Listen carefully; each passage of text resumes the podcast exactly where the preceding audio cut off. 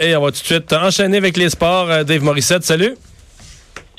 Hey Mario, comment ça va? Ça va très bien. Euh, ben c'est parti la série et c'est les Bruins qui sont partis avec la avec la première. Je me souviens, tu en, tu en avais parlé de euh, que les Blues jouent un style quand même robuste, mais qui des fois attire des punitions, ce qui n'est pas permis contre les Bruins de Boston, hein? Non, exactement. Mario, c'est un peu bizarre parce que je te, parle présentement. Je suis assis sur le banc des Bruins de Boston. T'es sérieux? je suis tout seul. Je te le jure, je vais, je vais, je vais poster une photo après ça. Je vais la mettre sur Instagram. On, va la, on va on va la partager sur euh, Cube Radio. Mais, mais je peux pas être plus, plus sur place que ça, plus dans l'action. Mais euh, du côté des Blues, c'est drôle, hier, je, te raconte une histoire. Là.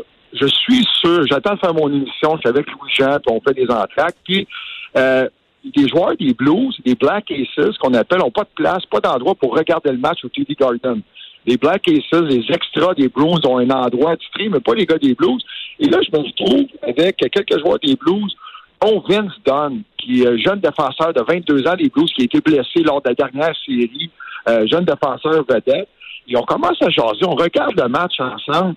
Et euh, whoop, un but se marque, le but de Tarasenko. Après ça, un autre but, puis ah ouais, ça va bien, puis c'est ça le plan le plan, le plan de match du côté des Blues, c'est le Marketo. Ça, on a parlé de la rouille du côté des Blues de Boston. Dix jours sans jouer. On devait Marketo, mais après ça, il faut que tu protèges l'avance. Et qu'est-ce qu'on a fait? On a été arrogant un peu du côté des Blues. Et, et c'est exactement ce qu'il fallait pas faire parce que un avantage numérique, c'est correct, et je vais tuer la pénalité, mais pendant ce temps-là, je te dis ça pendant que je, suis sur le banc des Blues, mais il y a des joueurs qui n'embarquent pas sa patinoire pendant les pénalités. Ceux qui ne tuent pas les pénalités, qui n'embarquent pas un avantage numérique, tu touches pas à la glace. Il faut penser à ça aussi. Et, là, tu as des joueurs qui touchent pas à la glace, tu as des joueurs qui sont frustrés un peu. Et là, un avantage numérique, deux avantages numériques, et finalement, on a marqué au quatrième avantage numérique du côté des, des, des Blues, mais c'est 2-0. Deuxième période, les Blues ont trois lancés peux pas marquer sur un, gardien vedette avec trois lancés, pas sur tout Carrasque.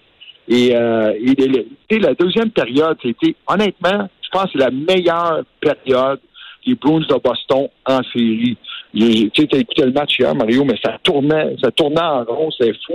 Donc, euh, pendant que Renaud Lavoie est en train de me pousser, Renaud, c'est bon banc. là, vous êtes les deux sur le banc euh, des Bruins. Les deux sur le banc des Bruins.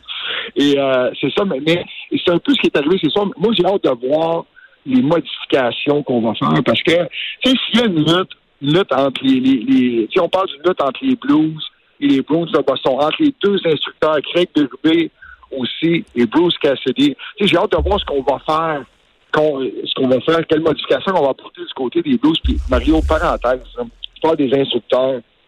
On est loin de Montréal en tabarnouche parce que à Montréal, pour parler à Claude Julien, le quand tu y parles, c'est comme un privilège. C'est vraiment, là, mhm. merci Claude de me parler, puis c'est comme ça, le Canadien. Jamais que tu vas voir Claude Julien se promener tout seul dans les corridors. Moi, ici, là, je me promène, je dis salut à Craig Berube. Des fois, ça ne me tente pas de parler, mais je suis obligé de parler parce que là, je suis seul dans le corridor avec. Ah, la même chose avec Cassidy. Mais non, mais les gars sont... Ils sont plus accessibles, hein? Hey, Dave, euh, bon séjour euh, à Boston. On s'en reparle demain. Salut, merci. Et Vincent, on se parle du grand patron d'Amazon, M. Bezos, euh, qui, est, qui, est, généreux. Ben oui, en fait. Parce il y a les moyens de l'aide. Ben, en fait, il est généreux parce qu'il va donner 36 milliards de dollars à sa femme, Mackenzie Bezos, dans leur, dans leur, divorce. Mais elle, Mackenzie Bezos, vient d'annoncer qu'elle va donner la moitié de sa fortune, soit à peu près 36 milliards de dollars, à des œuvres caritatives. Donc, en suivant le mouvement lancé par, entre autres, Warren Buffett et Bill Gates. Alors, c'est quand même 18 milliards de dollars qu'elle va pouvoir donner à des fondations. Mais lui, fait-tu la même chose? Non. Ah non, c'est elle qui est elle. C'est elle qui donne.